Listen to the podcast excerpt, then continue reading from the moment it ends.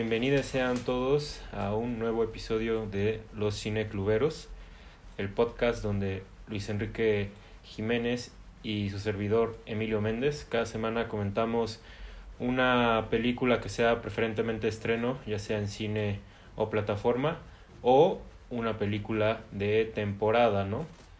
Que ahorita sabrán qué película es, pero creo que en esta ocasión cumple las dos, los dos criterios, ¿no? Pero antes de conocer qué película es, si están viendo el video van a ver un tercer rostro, pero si están escuchándolo, pues nada, les comento que hoy contaremos con la participación de el buen Eduardo Sánchez Arce, ¿no? Entonces, eh, pues vamos a estar comentando los tres. ¿Cuál película, Luis?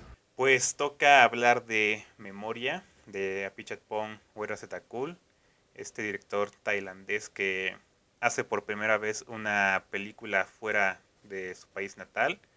La hace en Colombia y pues más que nada es una producción muy multicultural porque estaba viendo que tiene como 10 países diferentes de este dentro de la producción, incluido creo que México.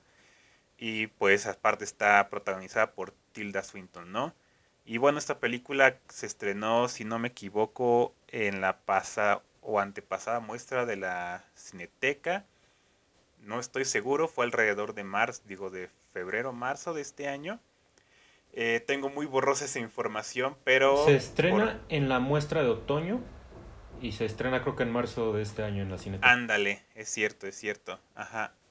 Entonces, eh, se estrenó en la muestra, se estrenó después en cartelera como tal y unos meses después de eso está llegando ahorita a Movie.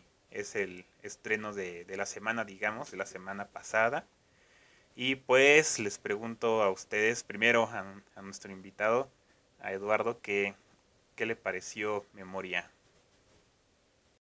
La verdad, eh, tenía ganas de verla porque sé que, o sea, ya, ya tenían tiempo incluso eh, en línea que, que la había visto que en otros sitios la habían subido pero más o menos conocía la trama y debo admitir que, que sí fue un shock totalmente, o sea, no era para nada algo que, que yo esperara, pero hasta eso no fue para malo, o sea, yo creo que tiene puntos muy buenos toda la trama y también eh, algo que yo rescataría principalmente sería la, la fotografía.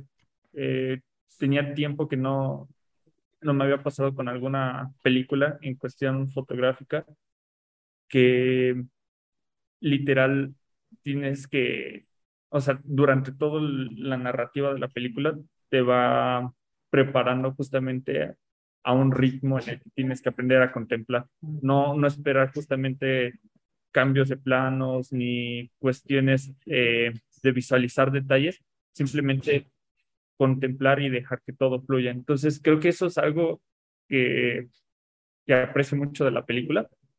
Nuevamente, yo creo que eh, si estás fuera de contexto de y, quieres ver la película, puede que, sea un golpe para, para muchos y te puede sacar incluso eh, no, no descarto que alguien diga que no le suene interesante la trama, pero justamente mientras más la ves y mientras más eh, aprendes un poco del ritmo de la película, creo que, que te prepara para lo final, ¿no? Que es como todo este golpe a, al personaje de Tilda Swinton, que, que la verdad me parece también una construcción de personaje muy interesante, eh, ya que siempre, o sea, nuevamente por lo mismo de, de los planos eh, generales, la vemos muy contemplativa, o sea, siempre es como un personaje muy curioso, muy, muy discreto, y que pese a no tener un, una cámara enfrente de su rostro eh, la mayor parte del tiempo, transmite mucho con, con las miradas, ¿no? Y también con la gesticulación de, de, del rostro y de, de, su cuerpo también.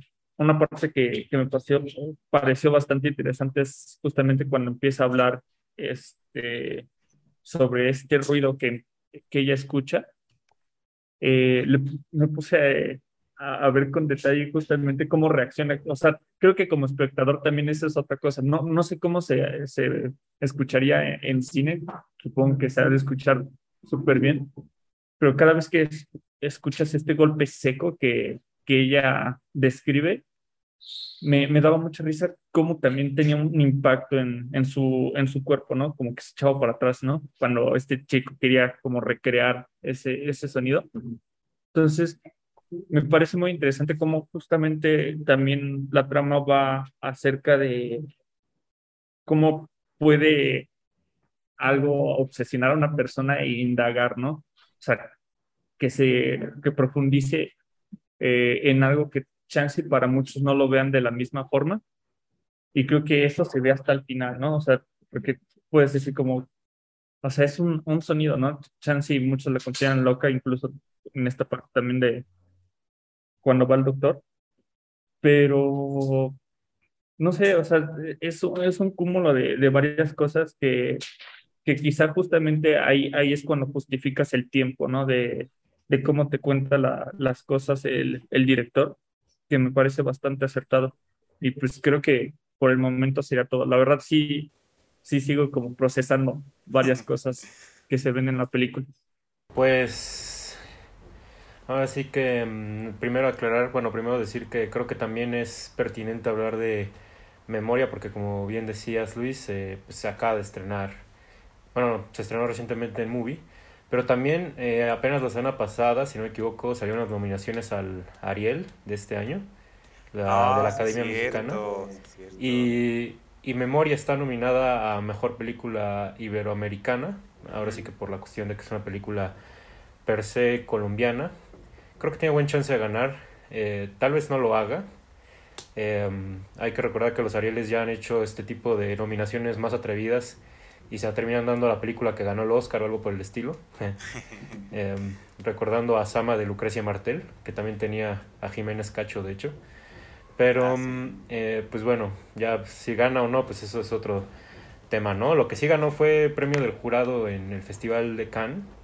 Y pues viéndola y ya habiendo visto otras películas del Festival de Cannes, francamente yo no veo por qué no darle la palma de oro, porque bueno, ya aquí ya revelo mi opinión. Me parece una película fascinante, o sea, poderosa en cualquier sentido. Es, creo que posiblemente uno de los ejemplos eh, más poderosos que haya recientemente de lo que es cine contemplativo.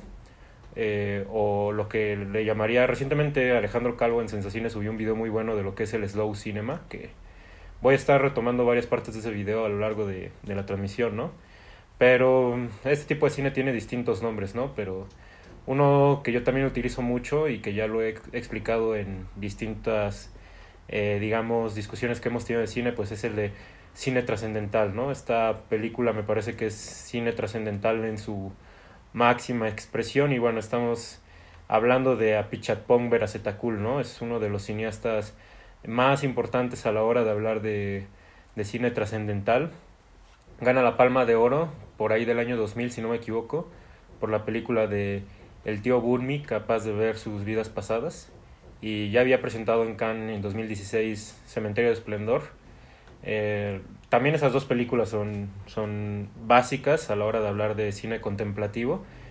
No sé si haya una mejor, no sé si yo me podría quedar con una de las tres, prefiero quedarme con las tres, porque creo que las tres son excelentes eh, películas. Y repito, eh, Apichatpong Veracetakul es un cineasta básico a la hora de, de hablar de cine contemplativo, ¿no?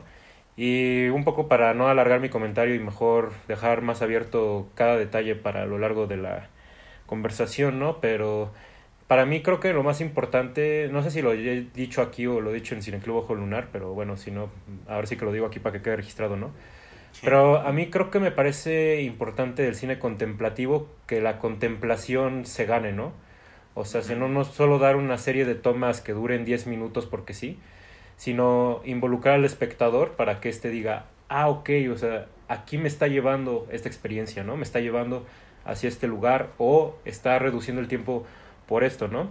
Mm, esta película muy declaradamente habla en distintas escenas sobre la condición del cine y del espectador y curiosamente también del cine lento, ¿no? Hay una escena donde están viendo unos refrigeradores, una bodega de refrigeradores y de repente dicen, aquí el tiempo se detiene, ¿no? O sea, casi casi como si te estuvieran hablando del propio ritmo de la película. Y entonces yo digo esto de que para mí es importante que el cine contemplativo, incluso yo también diría transgresor, yo creo que el cine contemplativo y transgresor se vuelven estimulantes cuando involucras al espectador dentro de la propia experiencia, ¿no? Y yo creo que una de las formas de hacerlo es a través de lo que dice Paul Schrader en su libro del cine trascendental, que es que el cine trascendental te tiene que llevar a otra dimensión, ¿no?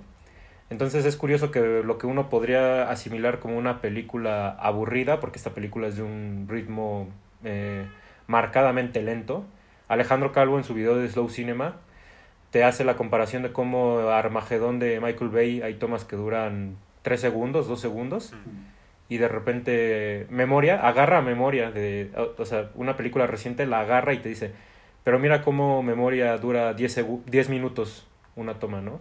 Que te pone una de las tomas del clímax, que es cuando Tilda Swinton, o bueno, Jessica, está hablando con este hombre, con este Hernán, declaradamente alienígena en la selva, ¿no?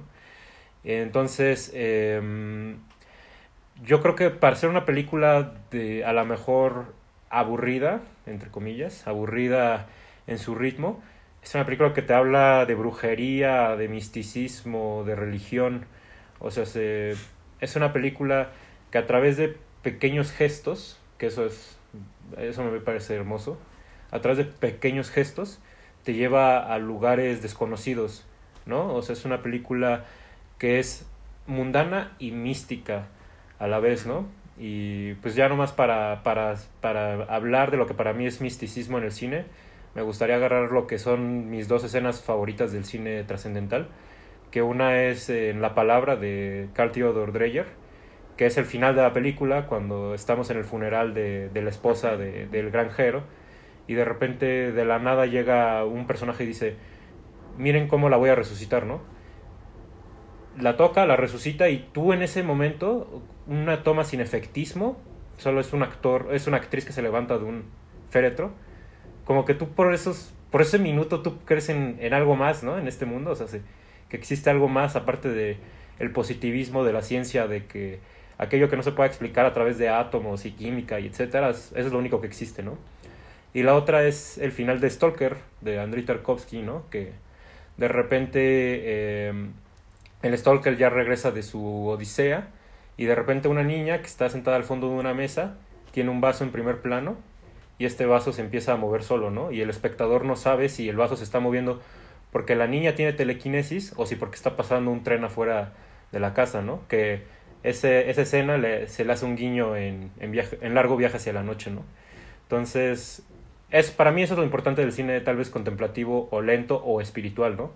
Cuando a través de poco efectismo te hacen creer en algo más allá de lo que podemos ver, ¿no? Porque el cine es eso, o sea, el cine es un arte derivado de la fotografía que captura lo que es real, ¿no? Pero entonces estos cineastas trascendentales nos hacen creer en cosas más allá de lo real a través del cine trascendental, ¿no? Entonces, por si les quedó duda, a mí esta película me parece en exceso fascinante, ¿no? Entonces, es así pues como...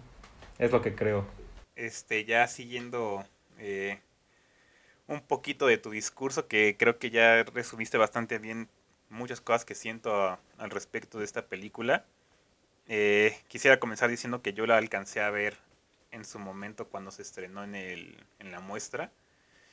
Y, y es esas películas que pues yo ni siquiera entré a verla por porque supiera, ¿no? De qué, a qué iba. O sea, yo vi tal director tailandés hizo una película con Tilda Swinton en Colombia. Y dije, ah, eso suena interesante. Y por eso me metí a verla, ¿no? Y salí justamente con toda esta, con esta explosión de, de sensaciones, de sentimientos, de, de preguntas también, de, de muchos cuestionamientos acerca del cine y, y del poder que tiene, porque yo puedo decir que esta película, al menos para mí, es como tomarse un relajante que, que me noquea. la esa vez que la vi en el cine, o sea, me luché, luché por estar despierto y, y me costaba mucho. O sea, no sé ustedes qué les haya pasado, pero eh, luché por estar despierto y y sí, y, y, creo que eso es una. Es algo muy interesante que, que una película tenga ese poder como de ser un, eh, pues sí, un relajante, que sea como una sesión de meditación tal vez, y que, y que esa sea la intención además, porque estaba viendo la reseña de Fernanda Solórzano, que me había gustado mucho y la vi también en su momento cuando salió, y que ella menciona una anécdota, ¿no? En la que después de haber visto una de las películas de Cool, le dijo a él, ¿no? Que la había visto y él dijo como, pues, ¿qué le pareció, no? Y él le dijo que, pues, me dormí y que en lugar de tomárselo como algún insulto o algo, ¿no? Él muy fascinado le dijo como, ¿en, qué parte te dormiste? Y siento que eso, eso fue mi experiencia viendo Memoria la primera vez, que, que sí, no, creo que pasé media película entre con los ojos medio cerrados, pero que de alguna forma eso, eso era la experiencia, ¿no? Y la estaba viviendo por eso. Y esta segunda vez tenía miedo de verla porque me tocaba verla de noche y dije, híjole, este, no, no sé cómo va a terminar esto, ¿no? Porque la última vez que traté de ver el espejo me dormí a los ocho minutos y ya no me desperté. Entonces dije, no, ya, no, no sé cómo voy a terminar esto, ¿no?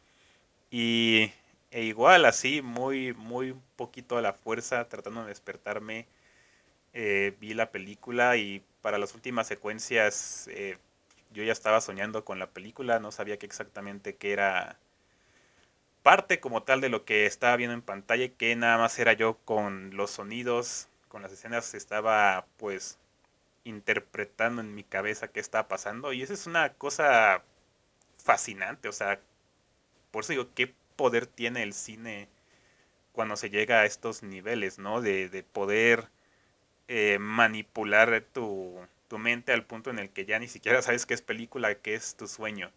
Y, no sé, eso, eso es con lo que más me quedé esta segunda vez que, que vi Memoria.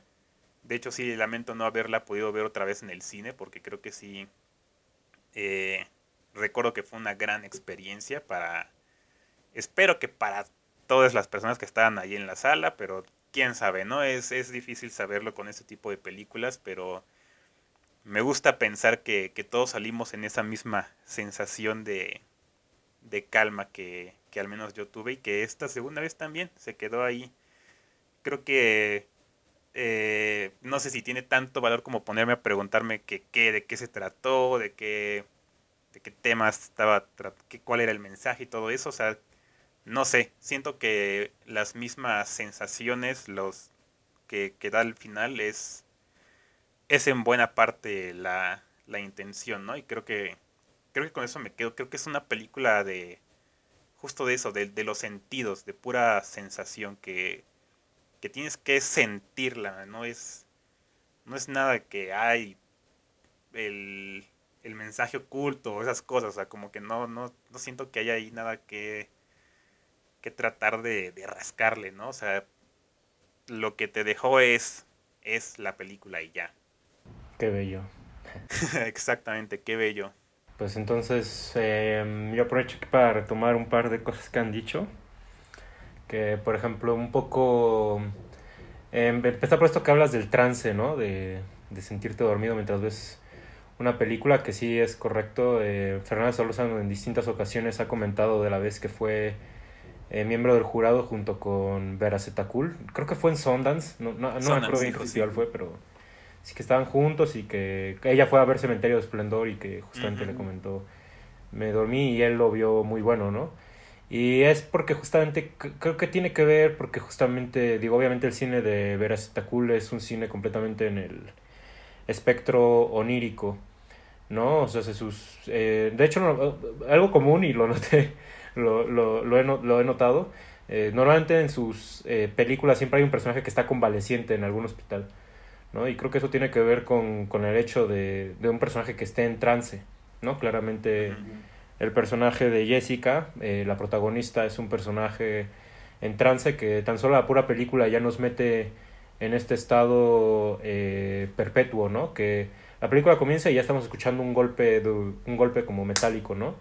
Y después la película nos va a explicar que ese golpe es una cosa que está escuchando Jessica en su cabeza y que ya no sabe si sí está delirando o de dónde viene este sonido obviamente llegas al final de la película y sabes de dónde viene el sonido, ¿no? Pero eh, sí, justamente es esto que decía Eduardo, ¿no? Que si uno no sabe si Jessica está loca. Eh, que, que, eso es lo que me gusta de este tipo de, de películas, ¿no? O sea, se, te meten en una ambigüedad tal que de repente es casi casi que preguntarte, ¿no? Digo, esto ya suena medio cinismo, pero es preguntarte, pero pues ¿qué es, qué es la locura, ¿no? ¿Qué es la locura ya sea en este mundo de locos o en este mundo de, de estirados, ¿no? Y mm, es, es interesante, a mí me parece interesante porque, por ejemplo, pienso en los cineastas eh, contemplativos más icónicos y los que mejor hacen cine contemplativo. Y si se dan cuenta, no son cineastas realistas, ¿no? O sea, si, por ejemplo, yo ya mencioné a Tarkovsky. Tarkovsky es surreal y onírico. Eh, Apichatpong Verasetekul es onírico. Belatar, sus películas están ambientadas en el infierno o en limbos, dependiendo de cómo lo quieras ver. Eh, Vigan es onírico, ¿no? Entonces estos cineastas, ah, Reigadas, por supuesto, Carlos Reigadas es onírico, sobrenatural. ¿no? Entonces, este tipo de cineastas siempre nos están buscando meter en estos estados que, insisto, van, sobrepasan la realidad, ¿no? Y, y sí, voy a, voy a estar hablando de esta película muy seguido, pero me pasó en largo viaje hacia la noche. La, la primera vez que la vi, no, no la entendí, no, o sea, no le estaba entendiendo, no le estaba entendiendo nada, así yo me perdía en qué tiempo estaba, si era presente, pasado, yo qué sé. Y de repente llegamos al plano secuencia del sueño, que para quien no lo sepa, Largo, Largo Viaje hacia la Noche es una película que dura dos horas y cuarto. Y la primera hora y cuarto es una serie, es un hombre buscando a una mujer, pero insisto, de una manera muy, eh, muy perdida de la noción del tiempo. Y la última parte de la película es un plano secuencia de un sueño, ¿no? Y de repente yo sin haber entendido nada, me acuerdo que llego a este plano secuencia del sueño y como que en mi mente empieza a decir, ah, su madre lo abandonó, ¿no? o sea, empiezo así a hilar cosas, ¿no? Como de, ah, ok, ok, ok, o sea, creo que por aquí va esta cosa, ¿no?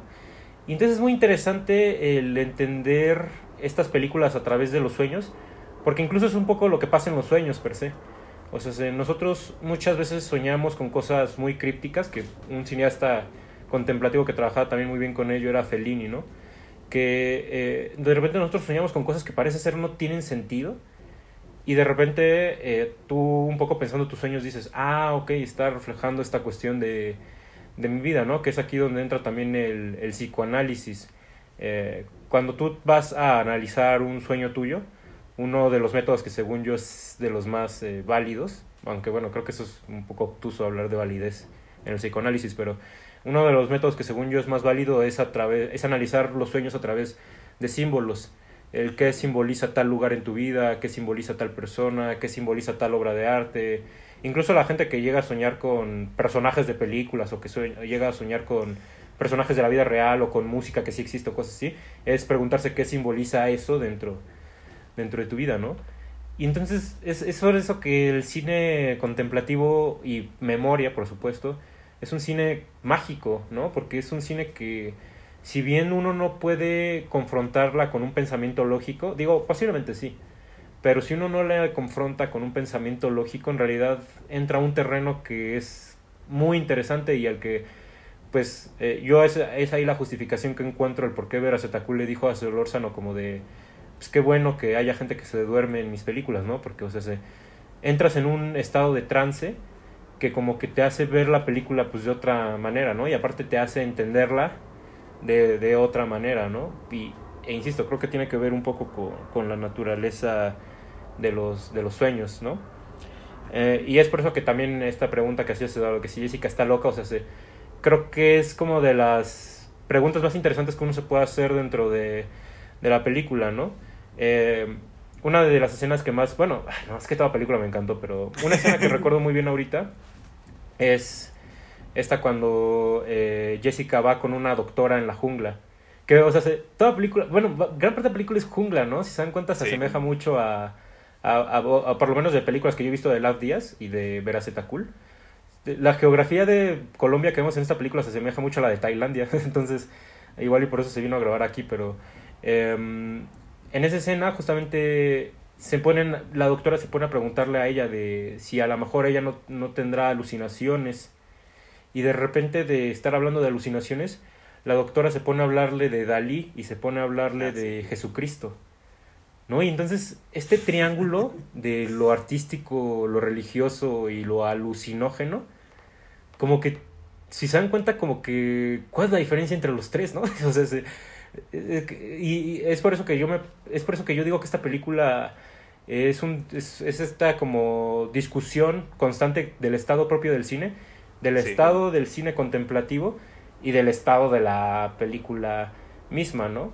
Eh, otra escena que me gusta bastante es cuando ella habla con, con este campesino, Hernán, que, o, o Hernán 2, porque hay otro Hernán al inicio de la película, eh, y que le dice este personaje, para mí lo más importante es ver la realidad para poderla entender mejor.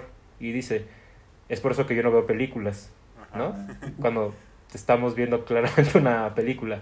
Entonces, eh, es, es, es, es por eso que esta película me parece fascinante, ¿no? O sea, se queda completamente desdibujado todas estas nociones de realidad, eh, sueño, locura, sanidad, o sea, se- ¿qué importa eso en, en, en el mundo del cine, no? Casi, casi que con eso cierro mi, mi comentario. Híjole, es que sí, ahorita que estás como hablando de todo esto, nada, nada más me, me emociona más la película. Y, y esas de las que pienso que las, las cinco estrellas le quedan cortas, entonces. Totalmente. Pero sí, yo de las de, de los momentos que más me gustan en la película es cuando este sujeto Hernandos, como ya lo nombraste, eh, que también aparte de decir esto de las películas dice que su especie no sueña. Y eso se me hizo interesante, ¿no? Porque este personaje es como un poquito contradictorio a todo lo que la, la película quiere, quiere hablar, ¿no? O sea, es un sujeto que, que no sale de su pueblo, que, que no ve películas, que no ve ni tele, tampoco sueña. Entonces es como pues sí, es, es totalmente contrario a un personaje como Jessica, ¿no? Que es una mujer escocesa que está viviendo en Colombia en ese momento y que está de viaje por muchos lugares, ¿no? Y, me gusta mucho de este personaje cuando Jessica le pide que, que se duerma para ver cómo, es, cómo se duerme, ¿no? Y de ahí sigue una secuencia como no sé si son 10 minutos o más del sujeto está ahí tirado en el piso y y Tilda Swinton está ahí sentada, ¿no? Y creo que por ahí había leído una reseña que me gustó que decía, "Eh, mi parte favorita es cuando dijeron que se iban a dormir y yo me fui a dormir también. creo que es, es, es parte del efecto también, ¿no? Porque siento que en el momento que, que el sujeto abre los ojos es como de, ya, ya regresamos, ¿no? Ya, ya, es, este, ya está aquí esto otra vez, ya va a seguir andando. Pero a mí lo que me gusta justamente de ese momento es que yo sí lo siento como me siento cuando me despierto de una siesta. O sea, esa, esa como sensación de, de que no sabes dónde estuviste, dónde estabas, que, o sea, parpadeaste, ¿no? Y de repente ya es otro tiempo, ya es otro momento. Y me gusta mucho de eso que le pregunta que cómo estuvo. Y él dice, ¿qué? La muerte dice como, bien. y, y yo sí, yo sí, esa, ese, ese momento me impacta mucho porque yo muchas veces me he ido a dormir tan profundamente que cuando me despierto no sé dónde estoy, no sé nada, ¿no? O sea, como que tengo un golpe de, de realidad, digamos, y digo, digo eso, ¿no? Es, es casi como si me hubiera muerto. Me, dormí tan bien que, que, casi me morí, ¿no? Y siento que, que esa sensación me dio con, con, este personaje, ¿no? Pero porque realmente cuando no, no percibes nada en tus en el dormir, pues pues sí, ¿no? Es, no, no estás en ningún lado. Y, y por eso digo, es, es muy contrario realmente a lo que esta película nos, nos dice, porque creo que lo mejor que te puede pasar después de, ver esta película es dormirte, pero dormir y soñar. Creo que es, es hasta parte de, de, la experiencia, ¿no? O sea, creo que yo sí puedo decirles que yo sí soñé esta noche, después de un buen rato que, que de repente como que no, no sueño mucho, y si sueño son cosas que digo, ah, chale, qué, qué pex conmigo. Pero esta noche sí fue como de, órale, todo eso, todo eso pasó mientras, mientras estaba dormido, ¿no? Y, y sí, por eso, es, por eso ese personaje de Hernán 2 me, me resulta como muy, como una aparición muy extraña dentro de la película, ¿no? Porque es, es, es alguien que, digamos, su discurso es, es contradictorio a, a todas las ideas de, del director, ¿no? A lo mejor. No sé exactamente cuál sea su propósito, pero así, así lo vi. Algo que, o sea, vengo con dos puntos. Una cosa es, ahorita que estamos hablando de sueños, siempre tengo muy presente un momento cuando recién me uní al, al Cineclub Ojo Lunar y estaba este Javier y creo que estaba hablando contigo, Emilio, y mencionaban sobre de qué manera las personas comenzaron a soñar después Ah, sí. de ver el cine, ¿no? Ujú. Entonces, me parece como súper interesante y aprovechando la, la, la oportunidad con esta película, que también hablemos de, de eso, ¿no? De, de qué manera la gente sueña, incluso en esta escena de cuando Hernán se va a dormir, también tengo que admitir que fue de las cosas, o sea, que sí, o sea, es, es inevitable que, que te saque de onda, ¿no? Pero es muy interesante justamente como el, el personaje nada más, o sea, ni siquiera cierra los ojos porque No. es como un, un estado de contemplación y de meditación en el que no sabemos el que está viendo, ¿no? Porque incluso momentos antes eh, él, él le dice a ella como, es que yo no recuerdo nada, ¿no? Simplemente pasa, es como, como un proceso vital, por así decirlo. Es como si me dijeras, ¿cómo respiras, no? O sea, no lo sé, simplemente lo hago. Mi, mi, mi organismo Sí. eh, eh, está, está capacitado para ello. Entonces, me acordé mucho de eso y, y creo que, o sea, no lo había visto así, o sea, esto que, que habla Emilio sobre que la, escuela, la, la película constantemente está hablando sobre el cine. Eh, ahora sí que metacine, cine hablando de, de cine. Este, me parece muy interesante. Y el otro punto que quería rescatar, y, y creo que ahorita con, con sus comentarios, ahora sí como que encajan perfectamente. Eh, yo antes de, de rescatar la escena de la doctora, rescataría esta parte donde ella está sentada, justamente como comiendo, en, como en esta plaza, y le dice, no recuerdo el personaje que es, no sé si es este, la esposa de, Ah, es una doctora que conoce, ¿no? eh, eh, Es la, es la doctora, sí, cierto, la, la de la que está, la invita a la morgue, ¿no? En, Ujú. en escenas Según yo, antes. sí. Sí, Sí. sí, sí. Es ella y que le dice, creo que me estoy volviendo loca, ¿no? Y me parece bien interesante la respuesta que le dice, pues, o sea, no es lo peor que puede pasar, ¿no? O sea, Ajá. y, y, y creo que, que hablando ya en general, creo que, no sé, el, el cineasta como tal, y ahorita que sacaron el tema del cine trascendental, creo que para muchos chance este tipo de cine pueda como chocarles mucho y tomarlos como de a locos si quieren, ¿no? Pero es bien interesante, ¿no? También como el, el artista, como en este caso el cineasta, también propone algo que va en contra de, de lo que comúnmente se cree, ¿no? O de lo que comúnmente está considerado como bien, ¿no? Y, y que el personaje de Tilda Swinton, eh, nuevamente, me parece muy, muy bien estructurado y trabajado, incluso en la parte actoral. Eh, rescato nuevamente el, el hecho de cómo eh, su, su gesticulación muscular, o sea, literal, hay partes en las que no, no habla y simplemente es nuevamente contemplar Sí. y te transmite un montón de cosas, o sea, y, y, y creo que eso desde, desde el nivel de dirección, creo que se aplaude mucho, ¿no? Porque muchas veces estamos acostumbrados justamente a, a corte, corte, corte de planos y, y a ver mucha información que sinceramente se puede con- eh, contar con un solo plano de una manera mucho más sencilla. Y creo que eso es un, un reto que para muchos es muy difícil de lograr, ¿no? Entonces, me, me parece un trabajo muy pulcro y, muy, y, digno de aplaudir. Y, y no sé, o sea, es que, como, como les comentaba, siento que la, la, la, la trama tiene muchos puntos a abordar, que justamente también esto de que hablan del misticismo, esta escena en la que están cenando y empiezan a hablar sobre la creencia de, Sí, cierto. de, de que el, el pueblo les, los puede como maldecir o hechizar, ella le, le Ujú. dice, es como un hechizo, ¿no?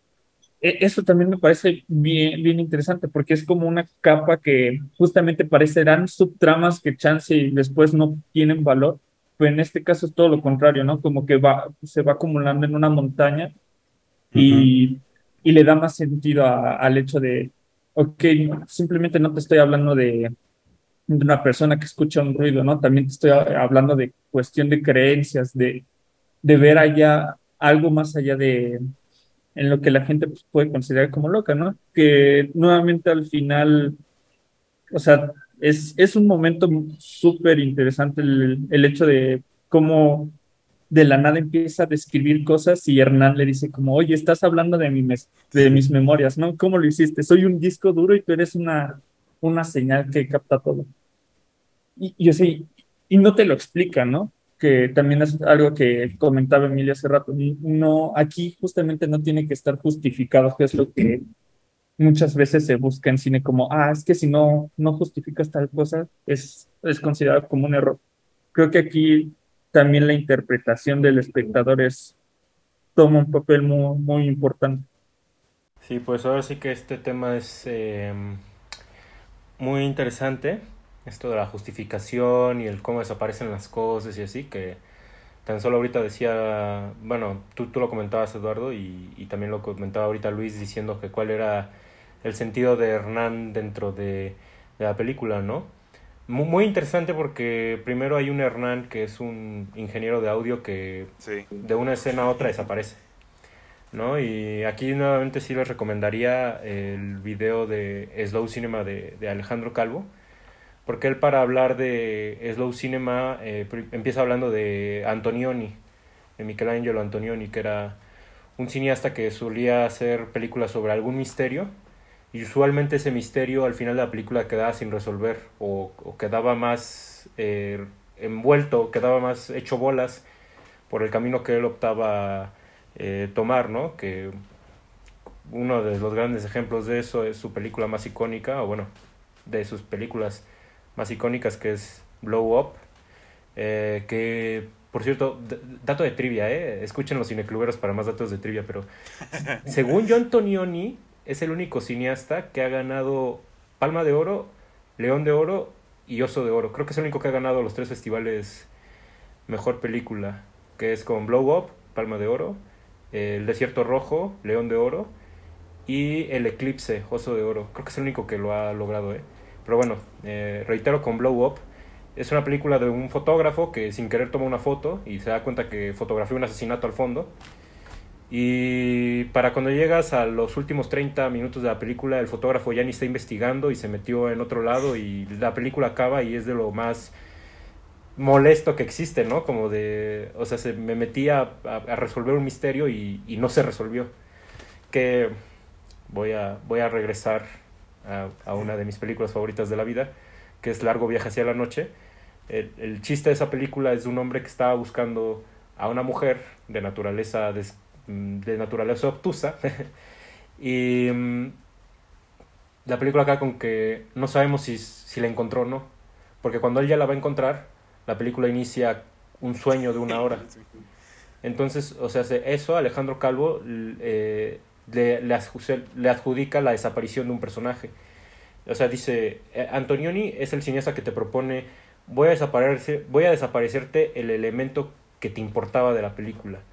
¿No? Y eso creo que es casi eh, la explicación de lo importante del cine trascendental, que es no darle importancia a eso que crees que tiene importancia, ¿no?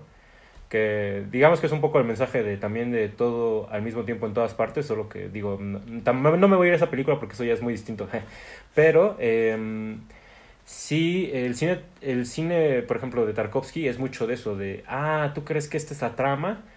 Pues cómo ves que eso es lo, o sea, la trama va a durar tres horas y en realidad me voy a ir más en los momentos más lentos, ¿no? Me voy a enfocar más en, en desviaciones, ¿no? Que es claro, eh, el, espejo es un claro ejemplo de ello, ¿no? O sea, ¿de qué trata el espejo? O sea, si, posiblemente si lees un análisis antes o algo así, podrás saberlo mejor, pero creo que de las cosas más ricas que puedes hacer para ver el espejo es entrar a verla sin, sin ninguna pista eh, de antecedente. Entonces, eh, eso es algo muy interesante que Alejandro Calvo le adjudica al cine lento, al slow cinema, y esta película lo hace deliberadamente, o sea, resulta hasta un claro ejemplo de ello, ¿no?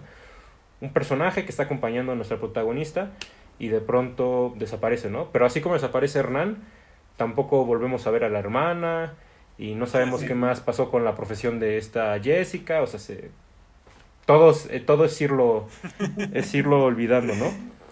Entonces, eh, eso es un elemento muy interesante de este, de este tipo de cine. Eh, que bueno, el cine trascendental también claramente se constituye de, de no contener una trama convencional. Que cuando hablamos de tramas convencionales, bueno, cuando yo hablo de tramas convencionales, podríamos adjudicarlo o a las tramas de tres actos consecutivos, dígase inicio, desarrollo y final, y también eh, pues claramente a esta tradición narrativa que se considera todas las escenas tienen que atrapar al espectador porque claramente el cine trascendental es uno que obliga al espectador a tener que poner más atención de lo que le pondría una película eh, comúnmente no y, y según yo uno de los antecedentes del, del cine trascendental por ende es el neorrealismo italiano que justamente Alejandro Calvo dice que no pero eh, según yo, eh, a, quien, a quien le debemos casi casi que el nacimiento del cine trascendental, pero habría que ver, igual alguien tiene un dato más preciso.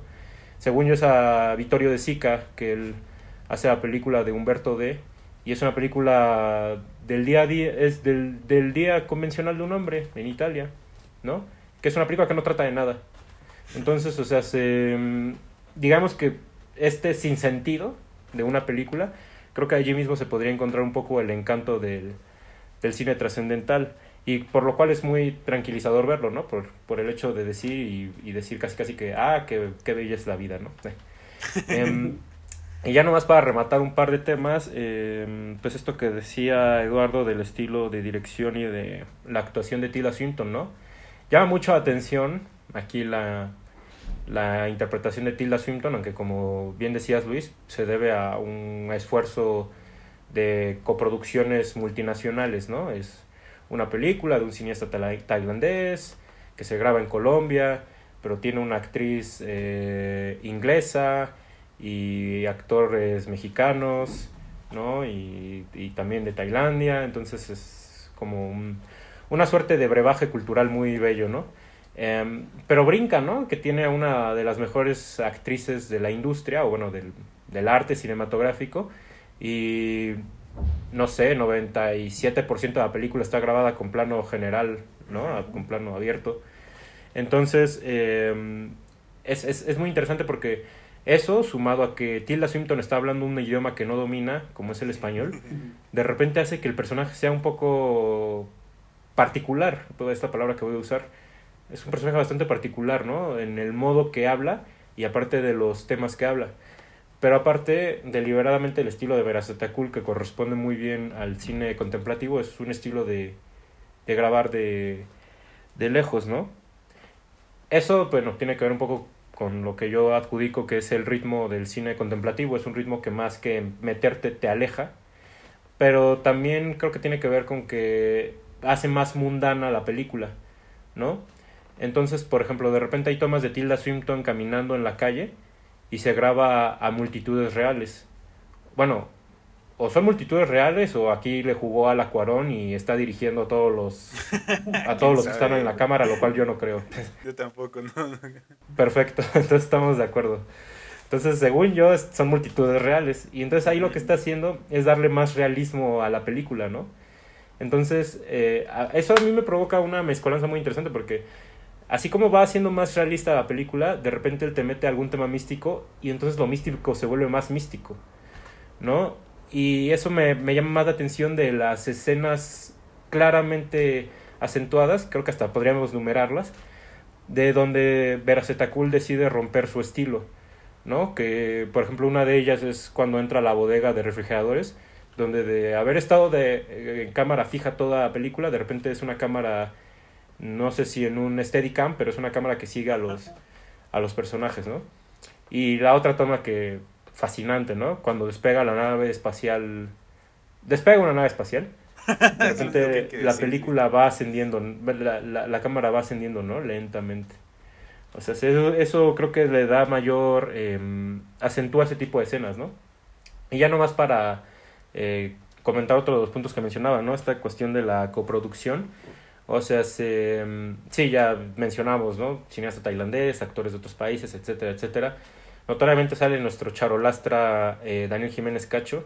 Y le llamo charolastra porque creo que el papel por el que se volvió famoso internacionalmente es por haber sido la voz de narrador en, en Tu Mamá también, ¿no? Cierto. Que justamente eh, tan buena es esa voz que ya lo han usado en otras eh, producciones para que él sea voz en off o voz de narrador, ¿no?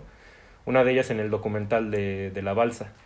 Eh, y está interesante porque dentro de las compañías productoras, no sé si ya habíamos comentado esto, pero eh, una, de la, una de las compañías productoras de esta película es Piano.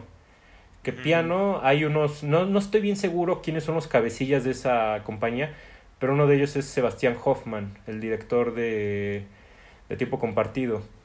Y um, Piano ahorita está apostando mucho por producciones nacionales eh, de un tono casi fantástico, como lo sería Somos la Carne, pero también está por, apostando co, por coproducciones de festivales.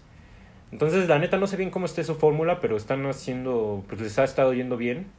Tan solo en el Festival de Cannes del 2021, pues estuvieron detrás de Annette. Por eso decía que no sé si ya lo habíamos comentado, pero pues comentamos a Annette en su momento. Eh, también están detrás de La Daga en el Corazón. Que sí, ¿no? O sea, sí. Annette tiene a Natalia Lafourcade, La Daga en el Corazón Ah, no, tiene... Exactamente. ¿No? Entonces, pues, ahí se ve, ahí se ve cómo ellos meten al talento nacional dentro de, de las producciones, ¿no? Es por eso que luego estas producciones son coproducción México. Y pues insisto, están haciendo bien la apuesta porque ya próximamente se, se va a estar estrenando la ganadora de la Palma de Oro, que es Triangle of Sadness, que es a, no sé si se acuerdan, pero justamente se decía coproducción mexicana porque tiene a, a piano detrás.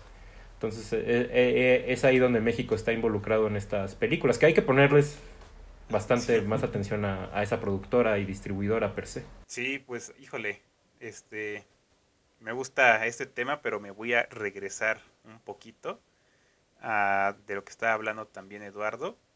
Y sí, es que yo también me puse a pensar mucho en la actuación de Tilda Swinton esta vez que la vi, justamente por todo eso que han dicho, ¿no? O sea, son tomas muy de lejos, este, no tiene como, sí, nunca la vemos de cerca, ¿no? Y aún así puedes ver siempre cómo articula y todo y es muy bueno, ¿no? Pero ahorita también que mencionaste, Emilio, como estas tomas que rompen el estilo, digamos, o la norma de la película. Eh, una que a mí me gusta mucho es una en la que se hace no un close-up como tal, pero sí una toma más cerca y frontal de, de Tilda Swinton cuando está... eh, cuando Hernán Dos le está como... le toca la mano y le está enseñando pues memorias, ¿no? A través de, de sonidos. Y de repente hay un- una toma de ella eh, muchísimo más cercana y es ahí cuando por primera vez creo que le vemos la cara como tal. Eh, no a Tilda Swinton, pero sí al, al personaje, ¿no? Y, y eso es ese tipo de cosas que creo que luego no se... Eh, ¿Cómo decirlo? No se les aprecian tanto en el cine, pero que a mí me gusta mucho eso de romper las propias normas de, de la película, ¿no? Que te establezcan que, que la película se, se filma de tal manera y de repente, no sé, por ejemplo, La La Land, que es una película con una cámara muy firme y de repente tiene una toma en a mano, ¿no? De hecho, Fincher creo que también lo ha hecho. En Mindhunter es, también es un sujeto que es muy estricto con su cámara y de repente al final de la primera temporada es una toma cámara a mano, ¿no? Y, y eso siempre te da mucha, eso a mí siempre me, me, me gusta, ¿no? Te da una sensación muy diferente a lo que venías sintiendo y aquí pasa, ¿no? Justo con las que ya mencionaste, con la que también digo yo, que, que te acostumbra a la película que, a que el mundo se ve de tal manera y de repente es como de, no, eso también puede pasar.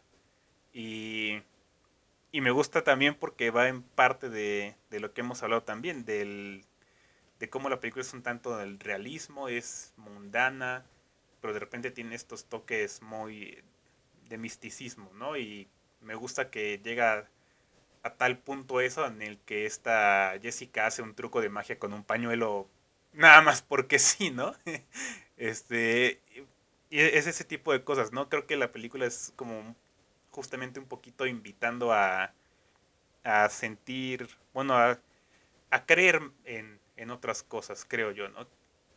No sé exactamente qué, qué, pero, pero es un poco eso, ¿no? Como que es todo esto de que los sueños y eso, o sea, es una forma como de decirnos que, que, que son más importantes de, de, lo que a veces le damos eh, nosotros importancia, ¿no? Y no sé, creo que como que todas esas cosas se me van juntando y y pues sí, eso, eso es lo que con lo que yo estaría casi ya cerrando la, la conversación porque ya se nos está acabando el tiempo. ¿Qué es eso? ¿No? Es ese tipo de películas que para mí se sitúan mucho en el mundo real, pero que poco a poco te van diciendo como de, pues no, o sea, hay cosas más allá, ¿no? Y justamente tenemos esta parte, ya la mencionó, lo mencionó Emilio, que yo quería como dejarlo callado, pero bueno, sí se vale decirlo, esta parte de la nave espacial que que a lo mejor uno podría decir como de, ah, bueno, mira, ahí ya se resolvió el misterio, ¿no? Pero yo luego digo como de, ajá, es una nave espacial, pero, pero, ¿qué? pero, ¿qué con eso, no? O sea, ¿qué? Sí, de ahí sale el sonido, pero, pero, ¿qué más, no? O sea, creo que sí, pensar que, que ahí se nos resolvió el misterio sería quedarnos cortos porque creo que al contrario, a mí me dejó como de de más, ¿no? De, de, de, más, todavía más preguntas, porque incluso hay una parte en la que Hernán dice, eso fue mucho antes de nuestro tiempo. Y eso fue como de, de nuestro tiempo, ¿de quién, no? de los humanos, o sea, ¿de qué o qué? ¿De qué estamos hablando? De ellos dos, de antes de que nacieran, o sea, ¿de qué? ¿De qué es esto, no? Y no sé, me, me gusta mucho la película justamente por eso, ¿no? Porque es como...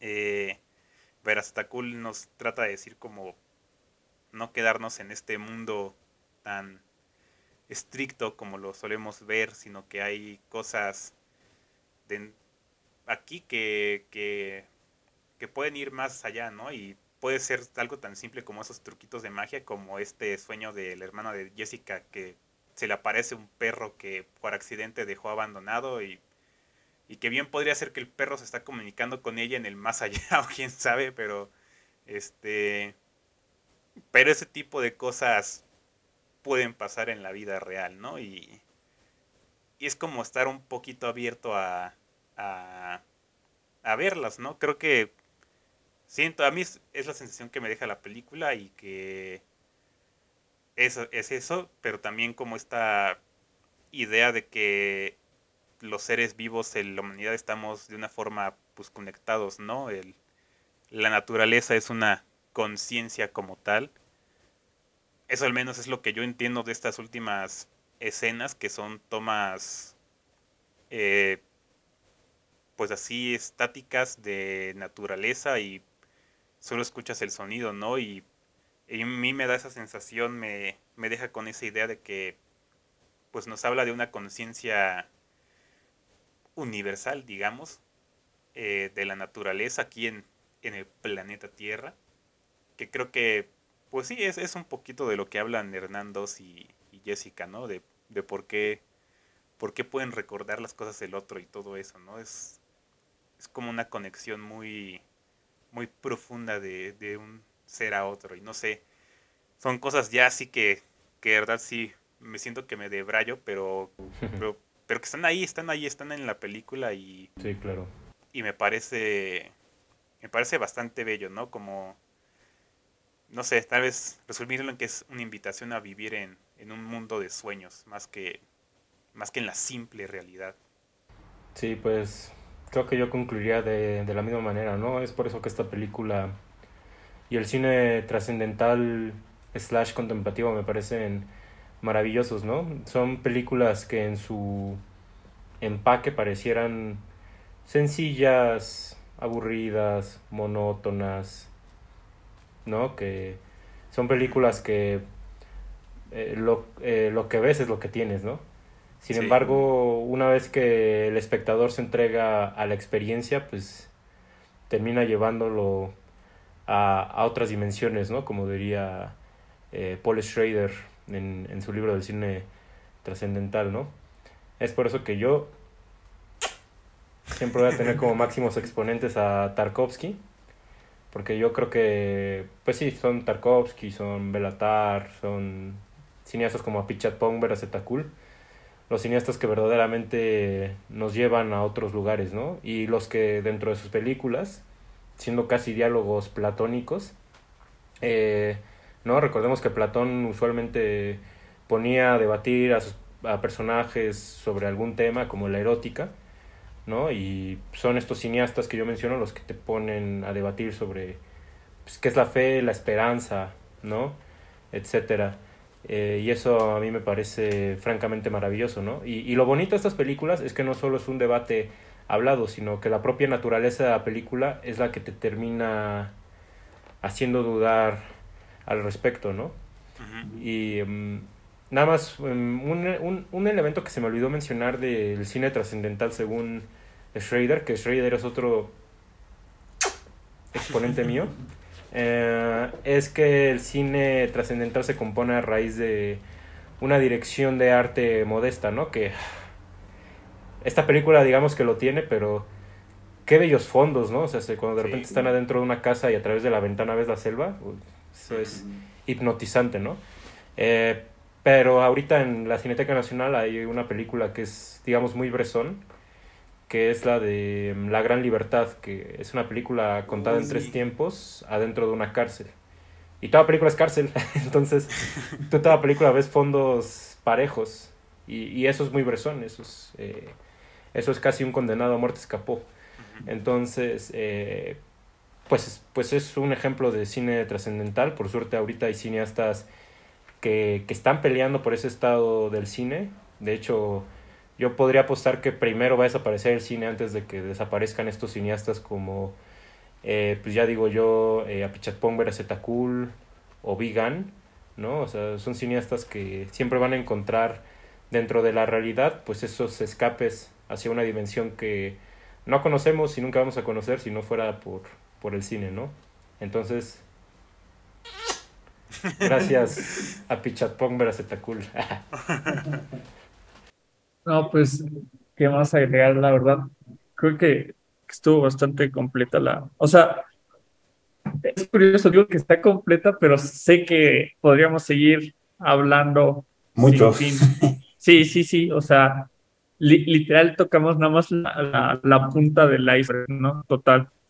Y yo creo que, que este tipo de, de propuestas narrativas, y, y lo digo desde, desde la experiencia propia, creo que sobre todo para una comunidad joven, eh, es interesante, o sea, enfrentarse a, a estas propuestas porque estamos acostumbrados a, a- a que todo sea rápido. O sea, yo creo que estamos en un momento o en una era en la que literal es solo, solo recibir y no, no tratar de, de, ¿cómo se llama? Sí, de, de, De dar. codificar, sí, de codificar y, y, y sí, dar. Entonces, creo que es un buen ejercicio, o sea, ya lo decían hace rato, o sea, suena, suena chistoso, ¿no? Pero es un buen ejercicio para ver la película y que digas, ay, me dormí, pero no fue un sueño normal, ¿no? O sea, eh, causó algo la película, ¿no? O sea, ya decías tú, Luis, que pues, pensaste, o sea, esta vez, bueno, cuando, cuando lo estabas viendo, pues soñaste después de verla, ¿no? Entonces, creo, creo que eso es interesante, ¿no? Porque más que, que ser un medio de entretenimiento, porque muchos lo siguen catalogando así, el cine creo que debe ser una experiencia. Y, y está interesante que, que siga habiendo estos riesgos de, de seguir cuestionando qué es lo que está bien para contar una historia y qué es lo que está mal, que más que blanco y negro, creo que en este caso son grises, ¿no? O sea, siempre va a haber una gama en, en la que no, no tengas como que definir de un bando a otro. O sea, e, eso, eso me parece bastante interesante y pues sí, o sea, cerraría nuevamente con, con aprender literal a contemplar las cosas, porque creo que eso es algo que nos falta mucho y hemos perdido con el paso del tiempo. Y, y, y, que además retomemos esta, esta cuestión de, de tolerancia a, no sé, a no ver siempre algo en movimiento, ¿no? Por, a esta resiliencia, porque, no sé, siento que, o sea, yo sí diría que es un mal hábito, que no, no, no, no podamos aguantar algo más de que 10 minutos, incluso ahora con eso, como dos. No, no, eh, eh, exacto, o sea, y, y, créeme que, que, esto trasciende más a, allá, ¿no? De, de, del cine, o sea, yo tomando el, el, momento en el que estamos pasando, que es post pandemia, creo que justamente tenemos más presente esto, ¿no? Y lo hacemos en la vida cotidiana, ya no nada más en el cine. Entonces creo que, que este tipo de ejercicios está bastante interesante y pues ver, o sea, esperar a que, como decía Emilio, o sea, no, no creo que ahorita nada más estos cineastas sean este, los únicos que, que se van a arriesgar a hacerlo. Eh, estaría interesante que en algunos años pues surjan nuevos nombres e incluso si se puede, nacionales, o sea, ya lo, lo, lo hay, pero pues que, que se siga intentando, ¿no? Por, por cambiar un poco la, la narrativa convencional. Pues sí, creo que creo que sí es importante toda esta cuestión como de lo que dices, creo que nos hemos olvidado de contemplar y eso es justamente lo que me gusta mucho del final de esta película, ¿no? Creo que ya ni siquiera está pasando nada. Esos últimos, que serán como cinco minutos, ya... Es puro cielo.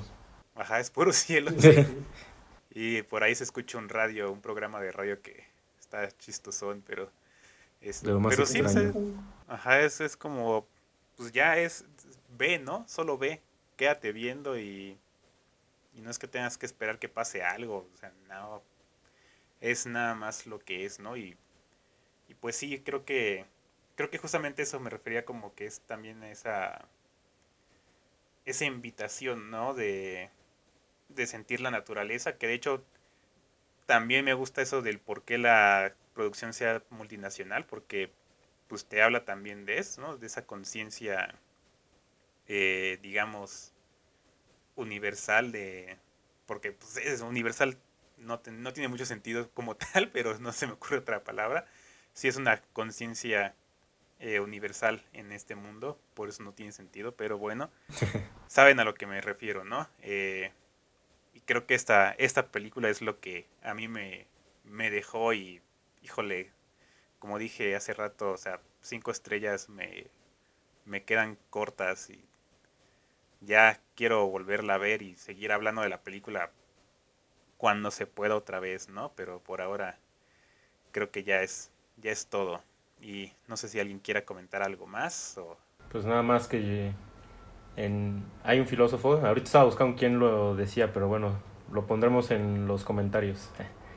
quién es, porque no encontré quién es, pero hay un filósofo que dice, en, en tiempos donde todo es acelerado, la solución es ir más lento, ¿no?